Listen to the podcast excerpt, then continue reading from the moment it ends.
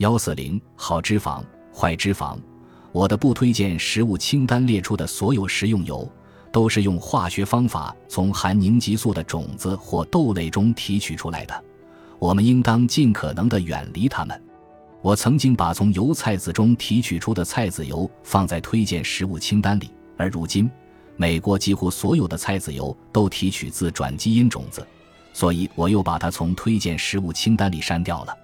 至少在这两周里。我希望你能限制所有长链饱和脂肪及大多数长链单不饱和脂肪、长链多不饱和脂肪的摄入量。你还要限制奶酪、酸奶油、重奶油和奶油干酪的摄入量。所有这些食材都含有饱和脂肪。在这段时间里，我建议你食用紫苏籽油，而不是橄榄油或椰子油。紫苏籽油的迷迭香酸含量很高。这种物质有助于提升认知能力和记忆力。十八子苏籽油中的 alpha 亚麻酸含量也很高。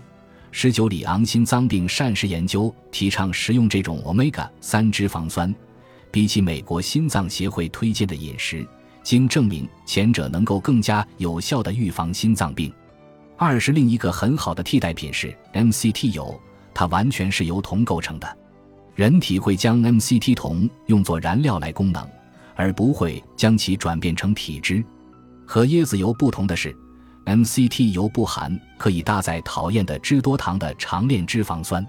另外，澳洲坚果油、核桃油、牛油果油、海藻油和印度酥油也是不错的选择。你还可以用柑橘味的鱼肝油拌沙拉或给煮好的蔬菜调味。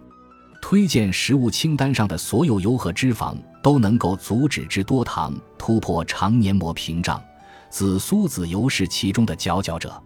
和其他多不饱和脂肪不同，含长链 omega 三脂肪酸的鱼油也能够阻止脂多糖穿过你的肠壁。我之前提到，脂多糖必须附着在饱和脂肪上才能穿过肠壁进入人体内部。二十一，但如果没有乳糜微粒这种特殊的载体分子，饱和脂肪就无法穿过肠壁。长链饱和脂肪会搭乘乳糜微粒的便车穿过肠壁，一起搭车的还有脂多糖。你现在最不希望看到的就是脂多糖侵入你的身体。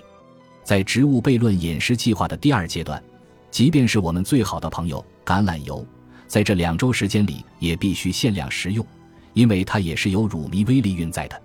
对于所有认为饱和脂肪对人体有益的原始人饮食和生酮饮食的追随者，我只有一个建议：最近的一项研究表明，通过将脂多糖运载至大脑的饥饿中心，包括猪油在内的饱和脂肪会增加你的饥饿感，促进你的食欲。